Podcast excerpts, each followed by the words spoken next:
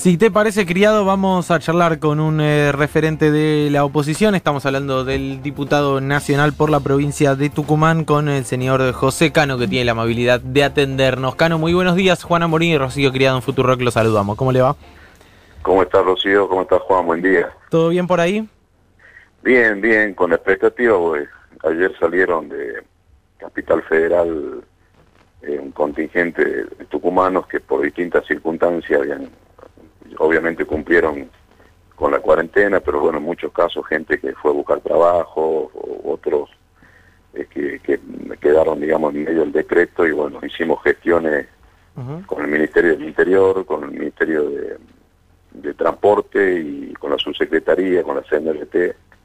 Así que bueno, están llegando en un par de horas, son tres colectivos que de gente que obviamente con cordón sanitario llegarán a la terminal con el gobierno de la provincia este, haciendo todo, digamos, los, controles como corresponde. Pero bueno, me parece que es un tema que, hubo ayer una publicación en el boletín oficial por parte del, gobierno que hay que atender porque tenemos un relevamiento de casi 5.000 eh, este, argentinos que están, digamos, eh, en, distintas provincias. Por ahí también hay un poquito de desconocimiento para los que están en vehículos particulares porque hay un protocolo que si uno encuadra tranquilamente puede puede trasladarse de, una provincia a otra cumpliendo, digamos, los que están con vehículos particulares. Bueno, y ayer con Brenda Austin y el diputado Petri también hicimos una presentación al, al Ministerio de Transporte en virtud de esa publicación del boletín oficial para, para que obviamente siempre teniendo el, el marco que nos da los sanitarios la, la posibilidad de atender situaciones de de mucha gente como la que yo tomé contacto con, con, estos tucumanos que están llegando hoy, donde realmente hay historias que, bueno, que hay que atender. Bien. Eh, José, em, ¿cómo analizás el pedido del Frente de Todos para realizar sesiones eh, de forma remota? Mira, yo esto lo discutimos también dentro de nuestro de nuestro eh, interbloque. Creo que eh, vivimos en el, en el siglo de las tecnologías eh, no hay mucho antecedente, eh, digamos, parlamentos, de sesiones virtuales, hay en Estados Unidos ha habido algunos casos, hay otras experiencias en Brasil, pero yo eso lo circunscribiría, Juan, para cuestiones de extrema excepcionalidad. ¿no? Mm, ¿Esto no cuenta? Eh, ¿Cómo? ¿Esto no cuenta como extrema Sí, sí, por eso. Ah, ah bien. Lo dejaría como una cuestión eh, donde efectivamente se requiera, el Ejecutivo requiera eh, instrumentos que, el Parlamento lo tiene, digamos, eh, está dentro de las facultades, que en esa, en esa circunstancia me parece que, que, bueno, hay proyectos inclusive de nuestro propio interbloque, hay que analizar la cuestión, eh, digamos, de, cuál sería el, mecanismo que se instrumentaría y el presidente de la Cámara, entiendo, pidió un soporte, un software de, del Parlamento de Brasil. Eh, pero bueno, y también habría que estar este, predispuesto a, bueno, a buscar por ahí ámbitos de sesión tal vez no convencionales donde se pueda también cumplir con el protocolo sanitario, pero pero bueno, claramente nosotros como uno de los poderes del Estado, que, así como el Ejecutivo, este, hoy uno ve la actividad que tienen intendentes, gobernadores, sí, sí. presidentes. Sí, tiene que funcionar el Congreso. Me parece que deberíamos buscar la manera eh, me parece que en la primera instancia la decisión fue unánime, sería eh, este, bastante, eh, no sería actuar de buena fe si uno pondría esto en cabeza del presidente de la Cámara, ha habido, debería un consenso unánime a partir del, anuncio que hizo el presidente cuando se decretó el aislamiento social, bueno, de, de, claramente preservar y cumplir con ese aislamiento, creo que estamos en una etapa donde podríamos buscar los mecanismos, digamos, no convencionales a través de lo virtual o, buscar un ámbito, digamos, presencial donde podamos sesionar. Claro. Eh, eso podría ser, no sé, en una cancha de fútbol, en un teatro. Eh, ¿Existe un ámbito donde puedan entrar 257 diputados y cumplir con el distanciamiento social?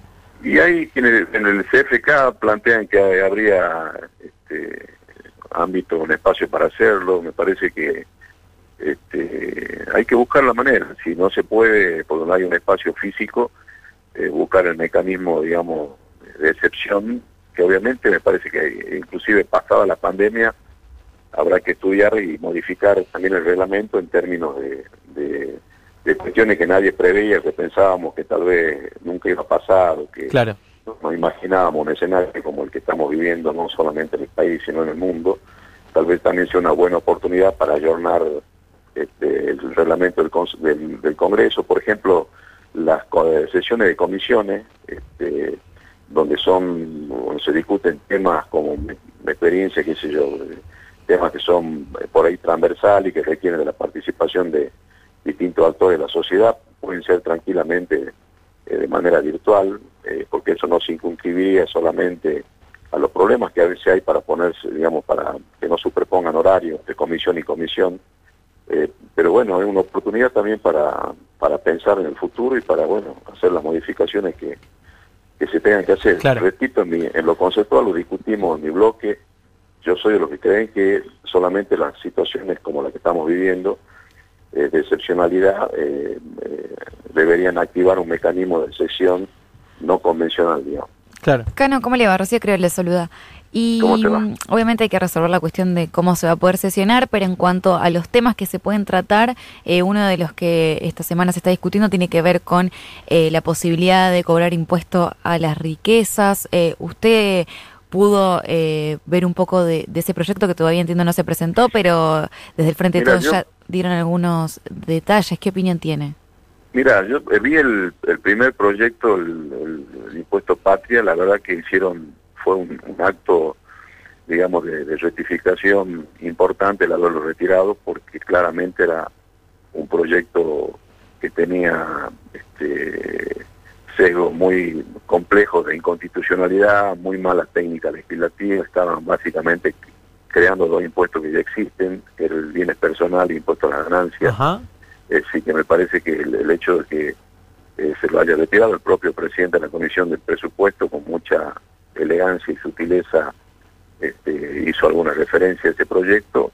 Y yo creo, vos me preguntas los temas, creo que hay varios temas que deberíamos eh, avanzar en el Congreso. Creo que la convocatoria del presidente a, a todo el arco opositor, eh, incluidos los bloques parlamentarios, eh, los propios gobernadores de cada uno de los distritos, en el ámbito de la discusión sobre las medidas que se van tomando en términos de la pandemia, me parece que abre una tremenda perspectiva de, construcción de políticas públicas, obviamente con nuestras diferencias, de cuestiones estructurales que vienen de, muchas décadas en Argentina, eh, y así como el presidente convoca, este, convocó a todos los, sectores de la política en medio de esta pandemia, donde el bien a cuidar de la salud de cada uno, de los argentinos, de cada uno de nosotros, me parece que tiene esa misma lógica, me gustaría que se utilice, y el ámbito del Congreso naturalmente, el ámbito este, excluyente para este tipo de debate, eh, digamos que se convoque a los, a los grandes temas nacionales, que son los temas que vienen. Yo planteé ayer por nota al presidente eh, eh, que convoque a, la, a que constituya, de acuerdo a la mirada que tiene el Ejecutivo, el Consejo Político, Económico y Social, fue un reclamo que se le hizo al gobierno del cual uno formó parte. Yo presenté proyecto en esa línea en el Senado con Gerardo Morales en el año 2010. Me parece que es un instrumento que, que fue un eje de campaña de Alberto Fernández, eh, que debería, así como hay un, ámbito de discusión vinculado a la pandemia, tiene que haber un ámbito de discusión que atienda las cuestiones fiscales que tenemos como país, digamos, los efectos no queridos de este aislamiento social que obviamente el gobierno toma nota, no solamente el gobierno nacional, los gobiernos provinciales. Pero José, justamente en ese sentido, digo, preocupa eh, de dónde se van a sacar los recursos, porque estamos en un contexto, como bien usted decía, eh, excepcional. La idea de poder pensar que aquellas personas que tienen patrimonios muy altos puedan eh, cooperar a través de un impuesto... Lo vamos, sí, lo vamos a, lo vamos a discutir. Todavía no, no hay, hay, digamos, mucho trascendido de de lo que significaría si se graba, si se va a grabar el patrimonio personal, si se van a grabar sí, son, son patrimonios personales superiores a 3 millones de dólares. Bueno, vamos a analizarlo cuando llegue el Congreso. Por lo pronto que no se digamos que no se grabe dentro de esos patrimonios los activos en empresa o, o se grabe la actividad productiva, me parece que hoy estamos en una etapa de recesión y se requiere poner en marcha todo el aparato productivo para para que bueno la economía comience a recuperarse en un contexto obviamente internacional complejo, pero que también seguramente pasada esta pandemia habrá oportunidades para, para la Argentina como país agroexportador. Eh, nosotros producimos alimentos, a ver, me parece que hay que tener, este, este digamos, desde el punto de vista político, eh, esta idea de que no solamente la pandemia haya eh, cerrado un poco la grieta, sino que, digamos, los desafíos que tenemos como país hacia el futuro me parece que requiere de la participación de todos. Eh, si me preguntas a mí, vinculado a este proyecto, eh, digamos, no se consultó hasta acá a ningún sector de la oposición, son dos o tres personas las que lo están elaborando, vimos una reunión con el presidente, eh, me parece que también hubiera sido una oportunidad de convocar a economistas de, de nuestro propio espacio político a discutir alternativas y medidas, pero bueno, vamos a esperar, hemos demostrado como oposición hasta acá. Pero como idea general, ¿qué te parece, José? Digo, más, más allá después hay que analizar la letra fina y demás. Ahora, como, como concepto, el hecho... Sí, no creo, no creo que eso, a ver, los requerimientos fiscales que vamos a tener eh, ameritan también salidas disruptivas y, hay que mirar de cerca lo que, digamos, ayer hubo una reunión donde el presidente con todo el arco político y el ministro de Economía planteó el proceso de renegociación de la deuda. Creo que, esto también en el día de hoy va a haber algunas eh, novedades interesantes.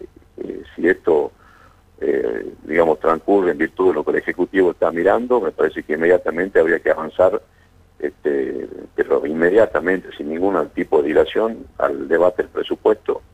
El ministro nos planteó cuando fue al Congreso que no se podía aprobar un presupuesto, entre tanto no se tenga claridad vinculada al proceso de la negociación de la deuda.